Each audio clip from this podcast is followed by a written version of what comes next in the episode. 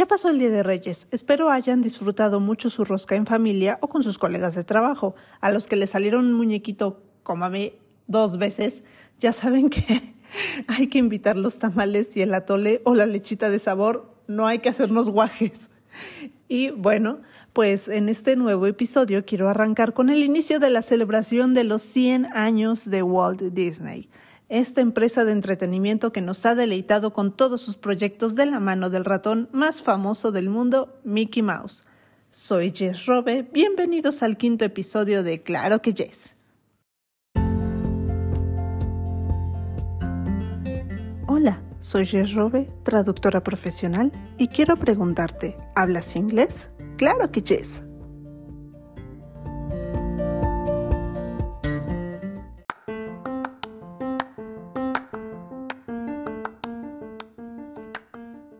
Aquí en este episodio no me enfocaré tanto en la gramática del inglés, sino en vocabulario como lo he hecho en otros episodios. Así que solo siéntense, tómense un cafecito, un tecito, un pancito, unas galletitas y disfruten. Enjoy.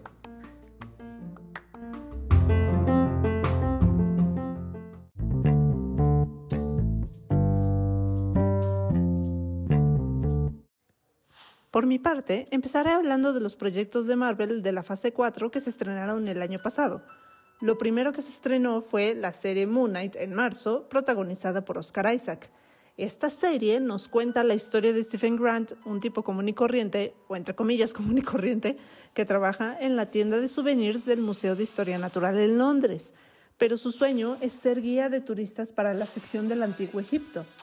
Stephen tiene un trastorno mental, que no lo descubre hasta algunos capítulos después, llamado trastorno de identidad disociativa, o en inglés Dissociative Identity Disorder, o trastorno de personalidad múltiple, también se le conoce, bueno, antiguamente se le conocía así, y en inglés es Multiple Personality Disorder. Bueno, para los que hemos leído cómics de Moon Knight o algunos cómics de Moon Knight, ya sabíamos que la identidad original es la de Mark Spector y que es el avatar del dios Khonshu.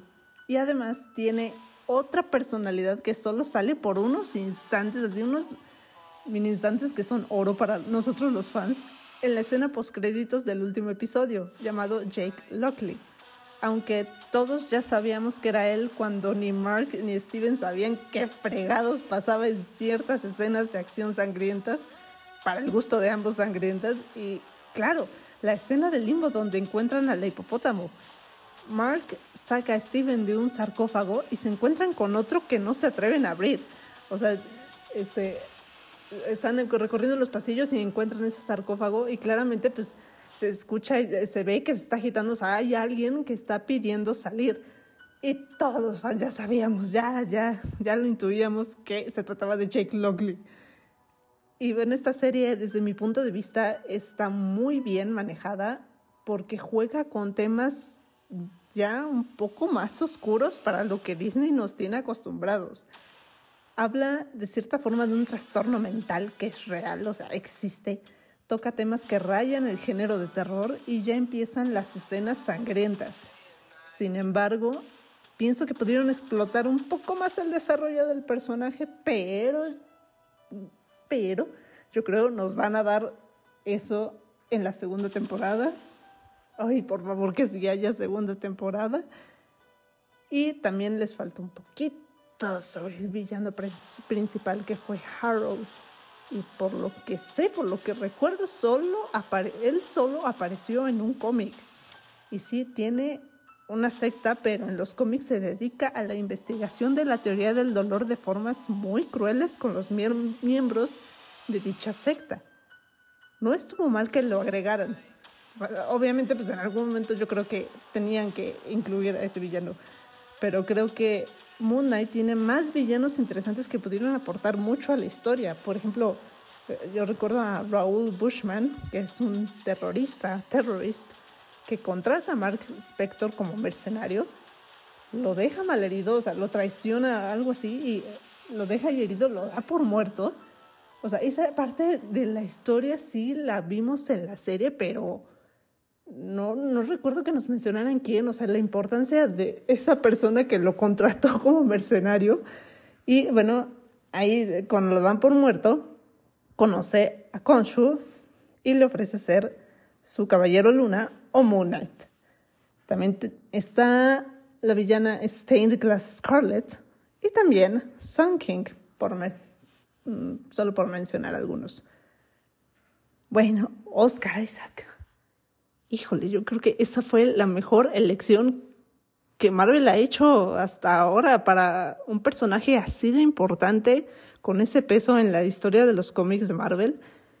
Eh, la forma en que cambiaba su rostro, su expresión corporal, su voz, al momento de hacer esa transición de personalidades entre Stephen y Mark, o Mark y Stephen, fue realmente asombroso. O sea, se notaba claramente la diferencia. O sea, bueno, a mí, a mí, yo creo que a, todos los fans o muchísimos fans igual los dejó impactados esa, esa actuación por parte de Oscar Isaac.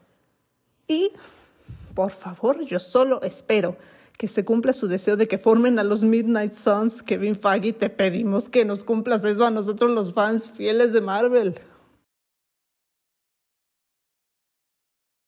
Cuando empecé a hacer la investigación de, Moon Knight, sí leí un poco de Midnight Suns, que es como Punisher, Ghost Rider y Blade, y pues, sería chilero, como decimos en Guatemala. Chilero. Les dejo este clip subtitulado al inglés en Instagram y en TikTok, así que vayan a darse una vuelta por allá. El segundo proyecto estrenado el año pasado fue Doctor Strange en el multiverso de la locura, o en inglés Doctor Strange in the Multiverse of Madness.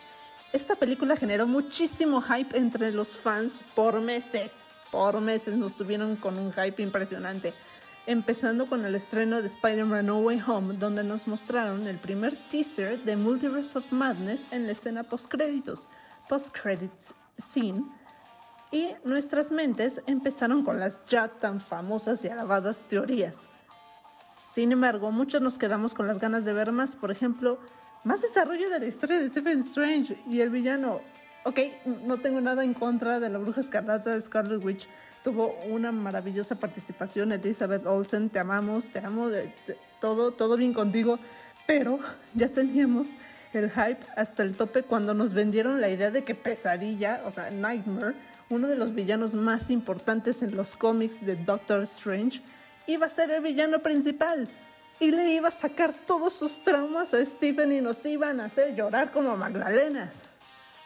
Sam Raimi, te respeto por dirigir la trilogía de Spider-Man con Tobey Maguire, pero los fans necesitamos a Scott Derrickson de vuelta para escribir la historia de Stephen Strange como Dios manda y ordena, por favor. Y bueno, claro, obviamente los cameos de los Illuminati me encantaron. Grité como niña al ver a la Capitana Carter, al ver a Reed Richards de los Cuatro Fantásticos y al ver al profesor Charles Xavier con la silla, con el atuendo, con todo de la serie de los 90 que yo veía de niña. O sea, viví, reviví mi infancia ahí. Pero siento que me debieron más. Sus cameos valían para que duraran muchísimo más en la película, para que repartieran fregadazos a diestra y siniestra. Y cuando en un 2x3 les dio finito, caput. Y ni hablar del Stephen Strange del universo 838, necesitaba que ese Strange y el nuestro del universo 616 se conocieran y le dieran en toda su torre a Wanda. Pero, ok, no me lo dieron en esta película, todavía tengo fe en Guerras Secretas, Secret Wars, de que vamos a ver a dos variantes de Stephen Strange repartiendo fregadazos en la película, como Dios manda, así, así, tal cual. Ah, y Defender Strange también merecía más, pero bueno, o sea, verlo como zombie igual grité, grité, me emocioné, fue así como de, ¡ay, hay un zombie y Stephen Strange! ¡Ay, no! Ok, sí, me, emocioné demasiado con esa película, pero ya viéndolo de una manera fría, faltó un poquito, faltó un poquito. Y les voy a compartir una frase que amé en esta película, y no, no es, no es la frase te amo en todos los universos, que yo lloré ahí, pero no, no es esa frase. Y en inglés es I love you in every universe. Es otra frase tal vez muy simplona, pero me encantó, o sea, hasta la, quiero usar, quiero, quiero usarla con alguien, por favor. Y que tengo tatuada en mi ser porque simplemente la amé. Glass of red, please. Allow me, miss. Mm. A little too on the nose. For you at my wedding? Ah, it was perfect. Little too on the nose. Esa es una frase tan Stephen Strange. Benedict. ¡Ay! No sé si la improvisaste, pero e-, estuvo genial. Esta frase significa que algo es demasiado perfecto o como muy exagerado. Para el caso de Stephen Strange, podría decir que como de, de, mucha presunción, que estaba presumiendo así. Ay, mire, tengo estos poderes, puedo convertir el agua en vino. Así como lo hizo con Christine en, en una cantina durante la, la, fiesta de la boda. Y ya saben que a Strange no le gusta para nada, ¿no? ¿no? No se le da el presumir ni hacerse notar así de aquí, hey, existo, aquí estoy, yo soy el mejor.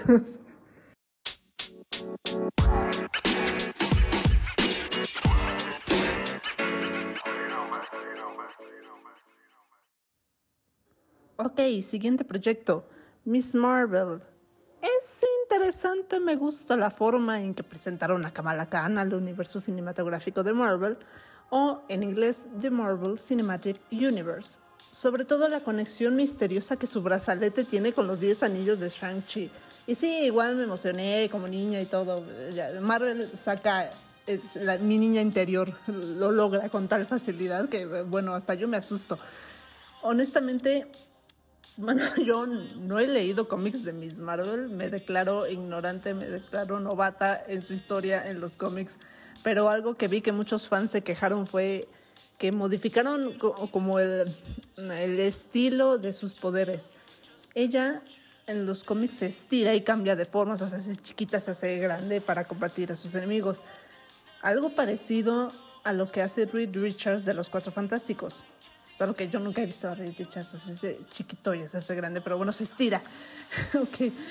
Y en la serie decidieron darle un estilo parecido a los poderes de Linterna Verde, Green Lantern, de DC Comics, que a mi parecer fueron, fue una gran elección porque así como ha tenido Marvel la calidad de su CGI en sus nuevos proyectos desde la pandemia, la actriz que interpreta a Kamala Khan está Iman Betani, espero haberlo pronunciado bien, se hubiera visto ridícula.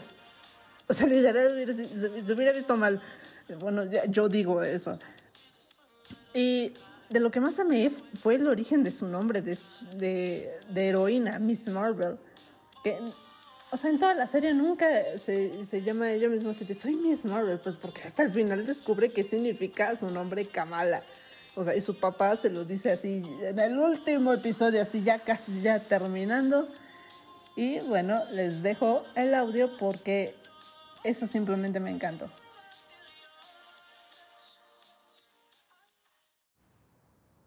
You know why we named you Kamala? Your mother and I tried for years to have a second child. We'd almost lost all hope. And then you came. Peter, you were just so perfect. That's what Kamal means in Arabic. Perfect. But in Urdu, it's more like, uh, what's the word? Wonder. Marvel. Kamal means marvel. I share the same name as Carol frickin' Danvers. I don't know who that is. But you sure are, and always have been, our own little Miss Marvel. Ok, en español, resumen del audio, Kamala significa maravilla, o sea, Marvel es maravilla en español.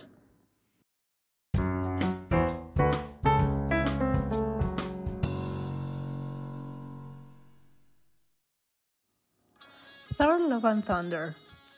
Híjole, esta película me llegó un poquito al corazón por diversas cosas, diversos eventos, sucesos así que estaban pasando en mi vida en ese momento.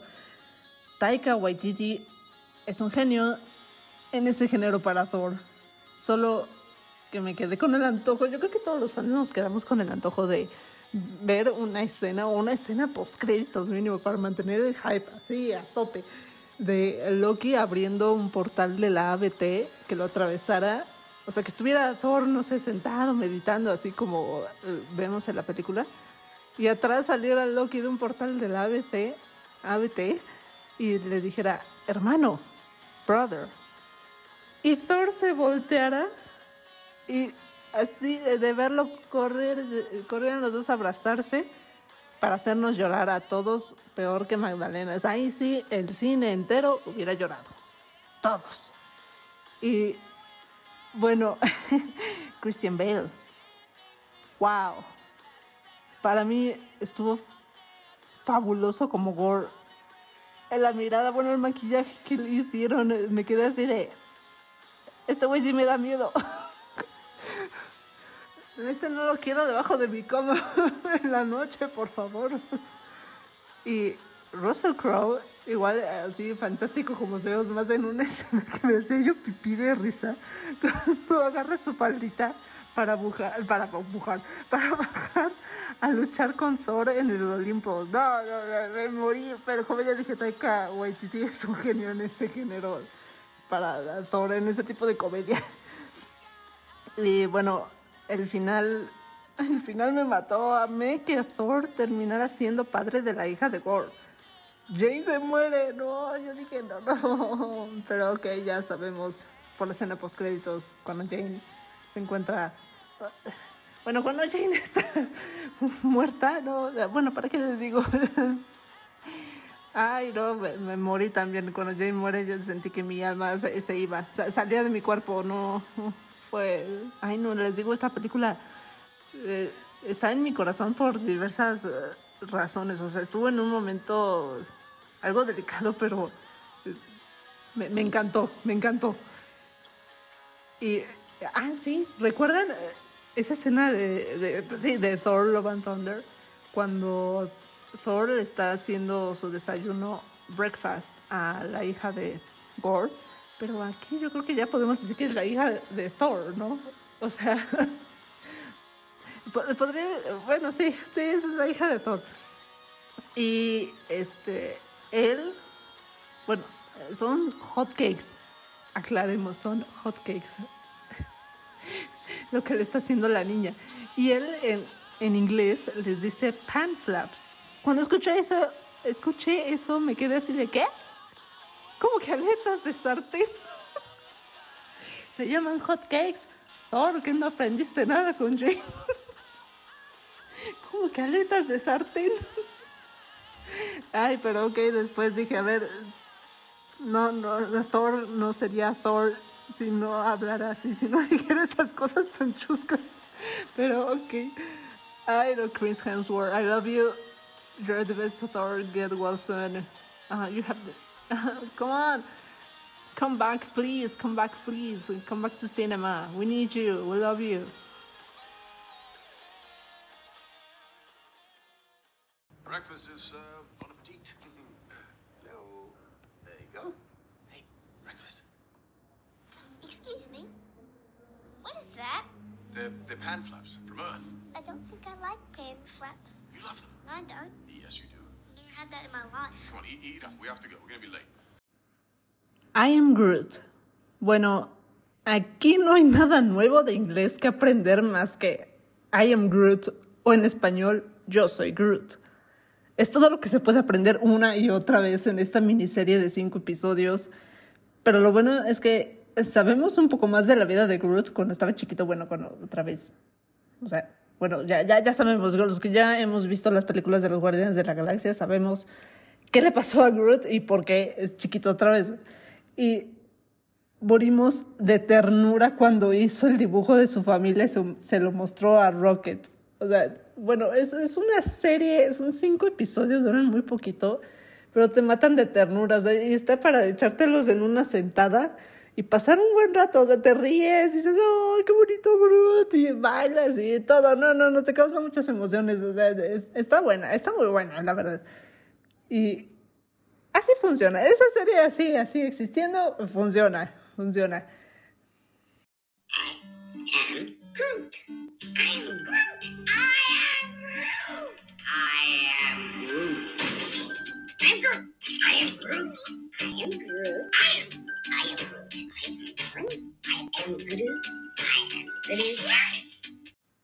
Ok, vamos con She-Hulk. Esta serie que causó demasiadas polémicas desde el día que se lanzó el tráiler por la calidad del CGI. Muchos pusieron que estábamos viendo a Fiona o un live action muy mal hecho de Fiona. Ay, no, qué horror. Pero, gente, lo peor vino a partir del primer episodio. El CGI se lo pasaron por el arco del triunfo y bueno, yo siempre me lo pasé por el arco del triunfo porque a mí me importa más la calidad de la historia, para, o sea, la aportación para el universo cinematográfico de Marvel. Y bueno, todos, bueno, los haters, así como se les llama, a los que odian la serie o odian cualquier cosa, se les dice haters. Y estos empezaron a surgir de quién sabe dónde en cuanto Jennifer Walters tuvo esta conversación con su primo Bruce en la isla. Which is why we have to make sure of your ability to tolerate distress and regulate your emotions, especially your anger. Well, here's the thing, Bruce. I'm great at controlling my anger. Mm. I do it all the time. When I'm catcalled in the street, when incompetent men explain my own area of expertise to me, I do it pretty much every day because if I don't, I will get called emotional or difficult or might just literally get murdered. So I'm an expert at controlling my anger because I do it infinitely more than you. So all of this just feels like projecting a lot of shit onto me. See. No, I'm doing this. Okay, this is completely new territory. Esta escena en particular tuvo una cantidad de hate impresionante. Me dio pena ajena leer a tanta gente decir que Jen se creía mejor que Bruce y que no tomaba en cuenta sus sentimientos por todo lo que él sufrió siendo Hulk. ¡Ay, pobre víctima! Y la mayoría que opinó todo eso fueron hombres.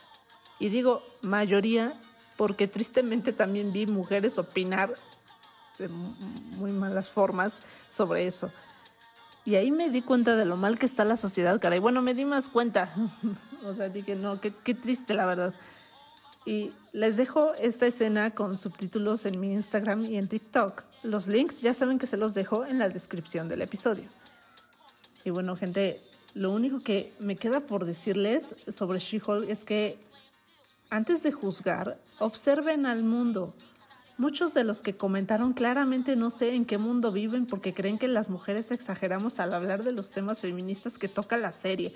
Y no solo se hablan en esa serie, se hablan en muchas otras, se hablan en películas, se hablan en entrevistas, se hablan en noticias, se habla en muchos lados. En la vida real te lo puedes encontrar eh, con un vecino, con un amigo, con un maestro, con quien sea. Y la verdad no creo que necesiten ser mujeres para entenderlo o vivir todo eso siendo mujeres para entenderlo. Pero bueno, para aligerar el momento, un poquito de vocabulario de She-Hulk. En la escena que les acabo de compartir, Jennifer usa la palabra catcall.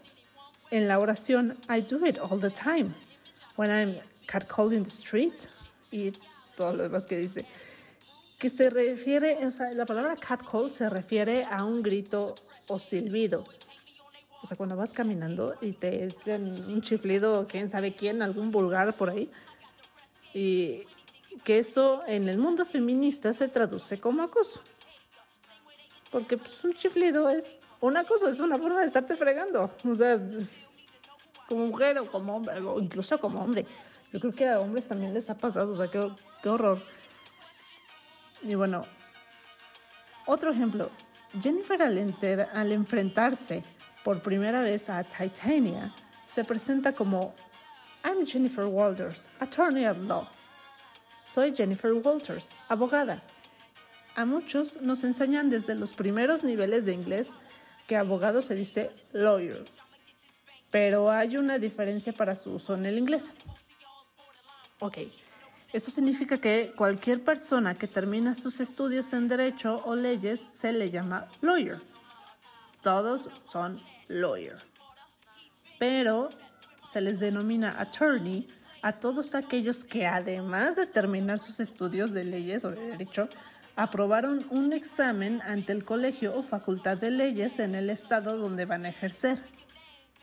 Es decir, un attorney puede representar legalmente a clientes así como perseguir y defender acciones ante una corte, mientras que un lawyer es alguien que solo tiene el título pero no ejerce la profesión.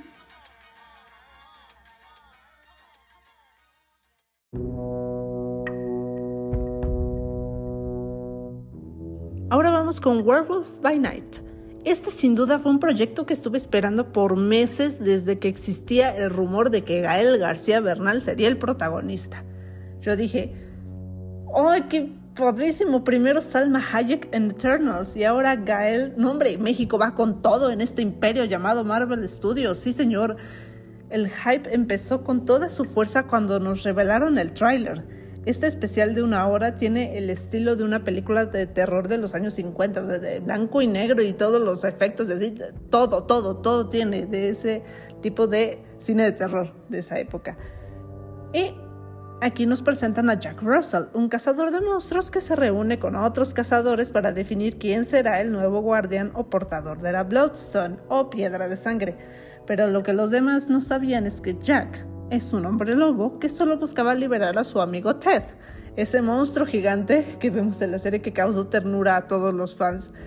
Y aquí también podemos ver un poquito más de sangre tirándole al estilo gore. Tal vez nos dejaron un poquito a desear con el género de terror. En el tráiler nos vendieron que de verdad sería un especial de terror, o sea que de verdad no lo ves en la noche porque vas a tener pesadillas. Pero eh, creo que al final tuvo un resultado bastante positivo. La propuesta de presentar un nuevo personaje a través de un especial es muy interesante porque nos deja con las ganas de saber un poquito más de ese personaje y nos hace especular con qué otros personajes o en qué otros proyectos podría tener un cameo. Y con este especial, el rumor de que Marvel está planeando formar a los Midnight Suns en un futuro no muy lejano, esperemos, o bueno, Midnight Suns en español son los hijos de la medianoche, y ese rumor se hizo más fuerte, ya que dicho grupo está formado por Doctor Strange, Moon Knight, Werewolf by Night, Blade, cuya película ya se anunció para la fase 5, gente, aguas, Morbius, sí, esa película protagonizada por Jared Leto, Elsa Bloodstone, que sale en Werewolf by Night. También está Ghost Rider y muchos otros que se han ido agregando. Incluso creo que actualmente Wong es un miembro de los Midnight Suns, según vi en el sitio de Marvel. Pero bueno, van cambiando y los van modificando así constantemente. Y luego Gael, o sea, Gael, Gael, ¿sabes lo que estás haciendo? No, no. Gael dice en una entrevista que le gustaría que su personaje se enfrente a Doctor Strange en el futuro, elevando aún más las expectativas. O sea, Gael, ¿tienes idea de lo que estás provocando? O sea, Gael, Gael, tú sabes lo que estás haciendo, tú lo sabes, o sea, sabes lo que queremos, lo sabes, eh, no lo niegues. Fair enough, but they're giving me the rap, but I'm going to push you on it just a little bit more. If you had to pick one, if you had to pick one to share the screen with and go toe to toe with, who would you, as a fan, be interested in? I think with Doctor Strange would be great. Oh, Yeah. Because he's very, yeah, there's a lot to talk about. I think they will have a lot to talk about. yeah. Right, right now, Kevin Feige is right behind the screen, going, "Yeah, that sounds really good. We're going to do that." Este extracto de la entrevista de Gael García Bernal por Werewolf by Night se los voy a dejar en TikTok y en Instagram subtitulado en este caso al español. Así que corran, redes sociales, corran a todas mis redes sociales, hay mucho contenido. Bueno, ¿para qué les digo eso? Todos los audios que están aquí en este episodio se los voy a dejar, bueno, o sea, no los audios, los videos Se los voy a dejar en Instagram y en TikTok con sus respectivos subtítulos. Así que corran porque en serio hay muchísimo contenido esta semana. Y señores, Gael hablando inglés es un orgullo para mi alma, para mi corazón, para todo mi ser, porque no cambia su acento para nada y lo habla a la perfección, sabe defenderse perfectamente con el idioma. Gente, primero estudien la gramática, el vocabulario y la pronunciación. Después, si gustan, perfeccionen el, acento al gusto que ustedes quieran. Estadounidense, inglés, hindú, australiano, lo que quieran. Pero primero aprendan la estructura, bien la gramática, el vocabulario, todo, y después el acento, si quieren. Lo fundamental para mí es saber comunicarse y después el acento es al gusto del cliente.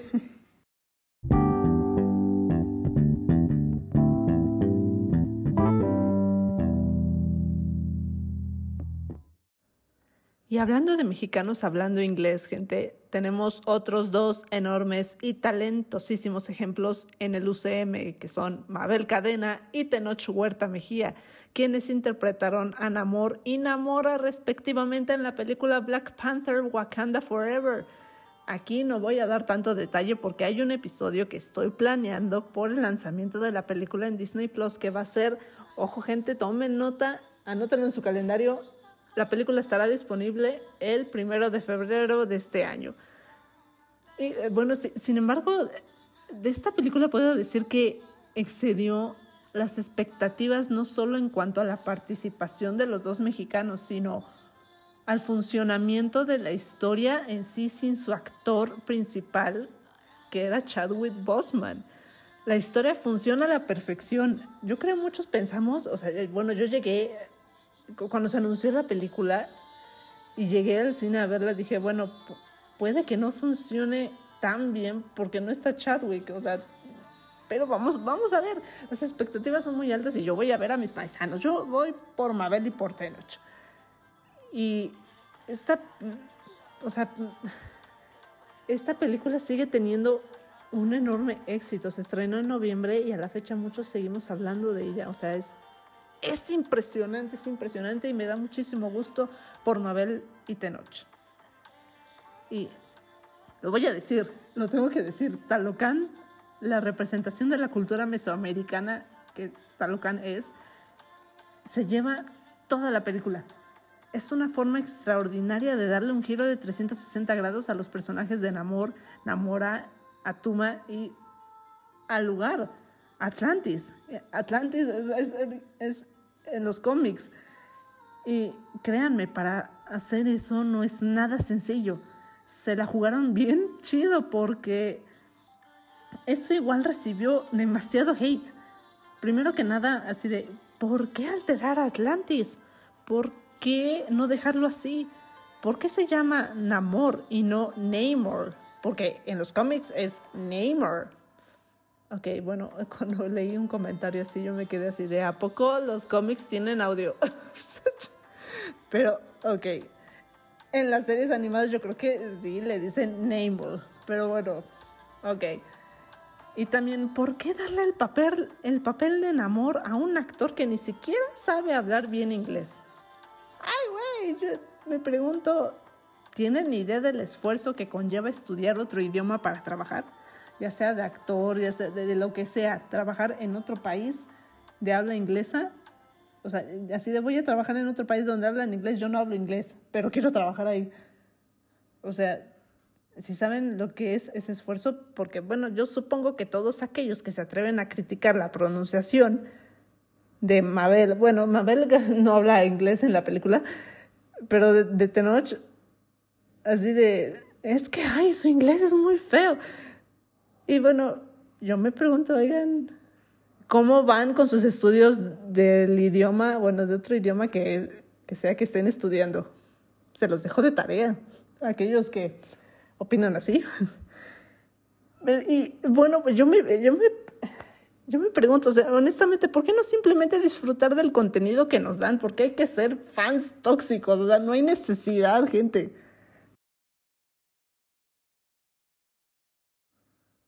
Y para terminar, bueno, casi termina, el especial de las fiestas de los Guardianes de la Galaxia o Guardians of the Galaxy Holiday Special.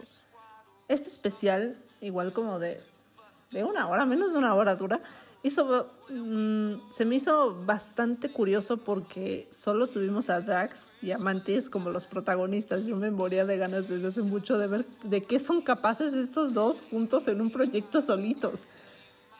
Y, no, no, me, encantó, me, me- me morí de risa cada rato. Esta pequeña historia básicamente se enfoca en que Drax y Mantis quieren salvar, salvar la Navidad porque Yondu supuestamente se la arruinó a Quill cuando era niño y su objetivo es ir a la Tierra para buscar el mejor regalo de todos, a Kevin Bacon, el héroe de muchísimas películas de Quill, incluyendo Footloose, para los que vieron Footloose, saben de quién estoy hablando.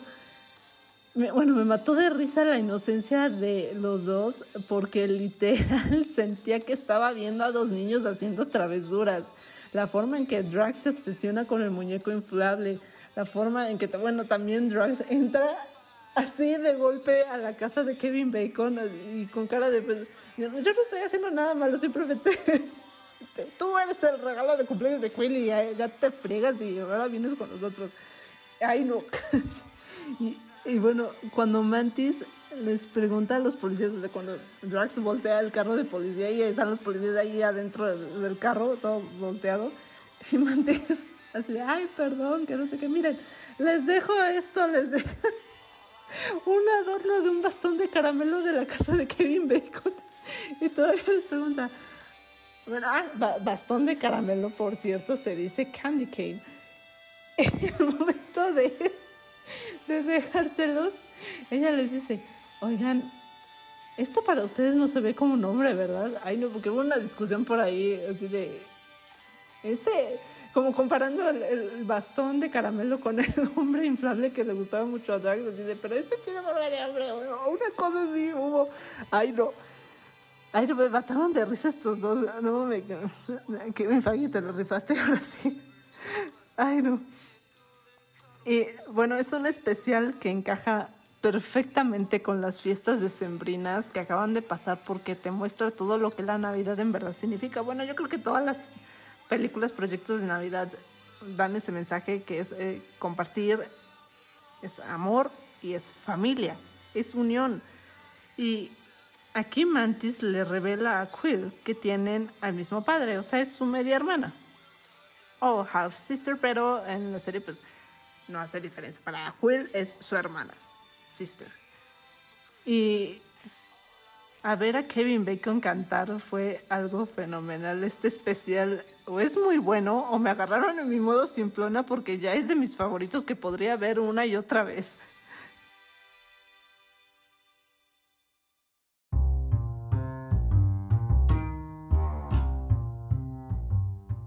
En resumen, Marvel, lo estás haciendo bien. Kevin Feige, chido, felicidades, todo bien. Pero considero que el enfoque en la fase 4 fue más la cantidad y no tanto la calidad. O sea, nos dieron un montón de proyectos para la fase 4. Tomen, tomen, tomen WandaVision, Do- Doctor Strange, tengo todas las series. Pero les falló un poquito la calidad de los efectos. Pero bueno, es- según esto Kevin Feige y su equipo ya están hablando seriamente sobre eso.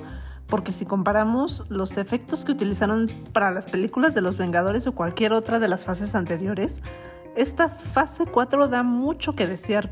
Pero ok, pueden ser efectos de la pandemia y eso es comprensible. Kevin Feige, tenemos fe en ti. Marvel nos ha dado excelentes proyectos y el 2023 parece que no se va a quedar atrás. Ay Dios.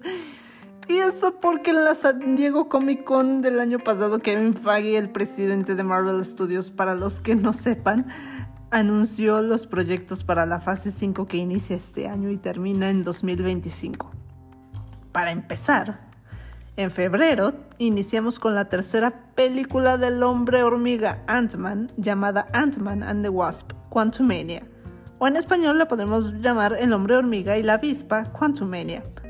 Ay Dios, ya tenemos el tráiler del año pasado, nos dieron el tráiler y todos gritamos, nos emocionamos así, ¡oh, con Kang! Es, es lo único que espero de esa película, Kang, el conquistador. Dios mío, verlo con el traje, o sea, con- así el traje igualito, bueno, eh, parece que es igualito al de los cómics. No, no, no, no, no. Bueno, ya, ya lo habíamos visto en la serie, en la primera temporada de Loki. Y no, todos estábamos, todos dijimos, sabemos que eres tú. O sea, sabemos que el villano detrás de todo este desmadre es Kang. Por favor, ya díganlo, ya díganlo, no tengan miedo. Nos vamos a morir aquí todos los fans, pero eh, aguantamos, aquí aguantamos. Y no, cuando lo conocen, este Loki y Sylvie, nos quedamos así de, ya di tu nombre. Sabemos que eres tú, pero dilo, confírmalo, confírmanoslo. Por favor, por nuestro, por nuestro ser, por favor. Y no, pues bueno, no tenía que decirlo. Contó la historia de que era un científico en el siglo tal y, que otras variantes eran conquistadores. Y dijimos, no, sí, sí, ya, eres tú, tú eres Kang. Ya, no tienes que hablar, no tienes que decir más. Ya, sabemos que eres Kang. Y no, pero verlo en el tráiler de Ant-Man and the Wasp Quantumania fue como de, ¡ay! Tenemos las primeras imágenes de Kang, el conquistador. Y no, fue el hype. Bueno, yo creo que, no, no, no, no. Va a haber un hype enorme, enorme, enorme en cuanto a Kang. Jonathan Majors, por favor, no nos falles.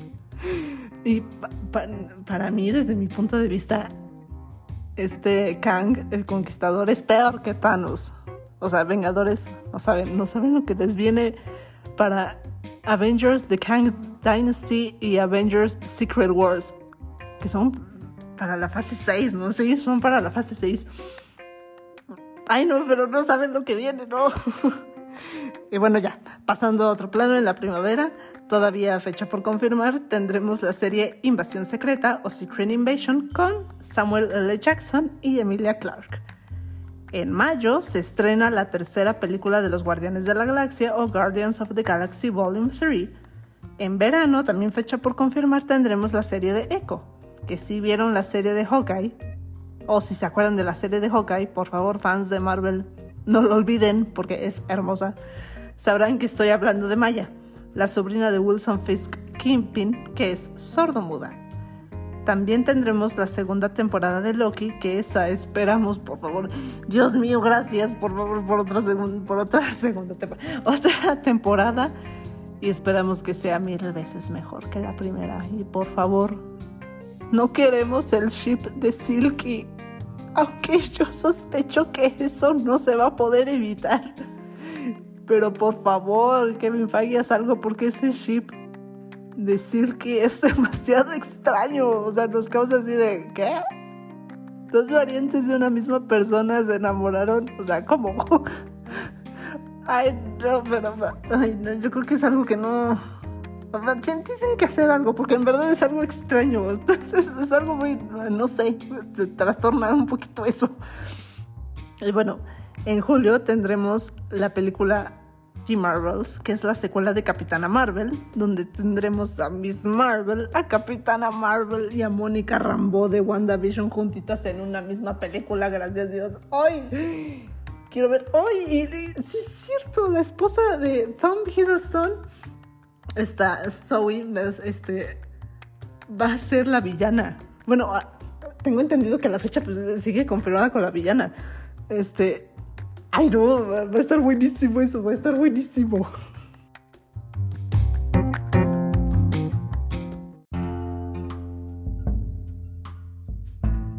Y bueno, ahora damos el gran salto hasta noviembre con una nueva película de Blade. Y digo una nueva película de Blade porque incluso hay una de, ya no me acuerdo qué año, pero es de Guillermo del Toro. Y de nuevo Marvel, damas y caballeros, está elevando el hype de que pueden juntar a los Midnight Suns. Por favor, Marvel, tienes que hacerlo porque eh, en ese grupo están de mis personajes favoritos. O sea, no me puedes dejar sin los Midnight Suns, por favor. Y bueno, durante el otoño tendremos la serie Ironheart con el personaje de Riri Williams que ya nos presentaron en Black Panther Wakanda Forever. Sí, esa científica que Namor busca asesinar por revelar los secretos de Talocan al diseñar su máquina para buscar vibranio. Y en invierno tendremos la serie de Agatha, Coven of Chaos, que en español suena muy rara la traducción, pero bueno, es Agatha, el aquelarre del caos. Pero ok, habrá que esperar cómo lo traducen para América Latina o si deciden dejarlo en inglés, que yo, pues los fans eh, conocemos todo lo de Marvel más por los títulos en inglés que en español o cualquier otro idioma, pero bueno.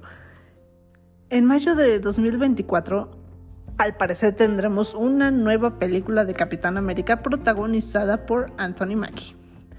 Y creo de lo más esperado para la nueva fase es la nueva serie de Daredevil Ay, sí, por favor. Llamada Daredevil Born Again. O Daredevil Volver a Nacer. Pero como ya dije, nosotros los fans normalmente usamos los títulos en inglés. Pero eh, por si acaso. Eh, y ay, vamos a tener. Ay, claro, claro, para esta serie de Daredevil vamos a tener otra vez a Charlie Cox como Daredevil. Gracias, gracias Dios. Y otra vez a Vincent, Vincent Donofrio como Kingpin. Debo decir que este señor, o sea, cuando vi la serie de Daredevil, bueno, no la he terminado, terminé la primera, segunda, segunda temporada, todavía no la termino. Hombre, este señor nació para ser Kingpin, o sea, no, no, no, no, no, no, no, no, no, tiene todo, tiene todo, es magnífico este señor, Vincent Donofrio. Eres genial, eres genial como Kingpin. No, no, no. Nadie más podría hacer lo que tú haces con ese personaje. Y bueno, esta fase, la fase 5, terminará con la película Thunderbolts, donde se dice que Yelena, ¿sí? la hermana de Black Widow, va a ser la líder. Dios, eso, eso lo quiero ver, eso lo quiero ver, por favor. Parece que será un proyecto muy interesante y prometedor Ay, es que es Yelena, por favor, no.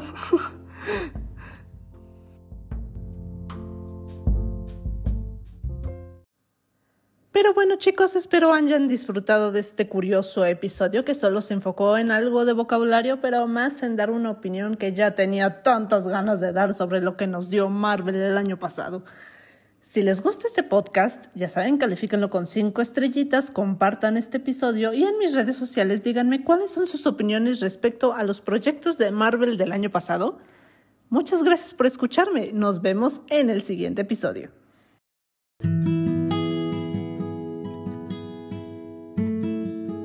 ¿Hablas inglés? Claro que yes. Gracias por escucharme. Soy Jess Robe. Te espero en el siguiente episodio.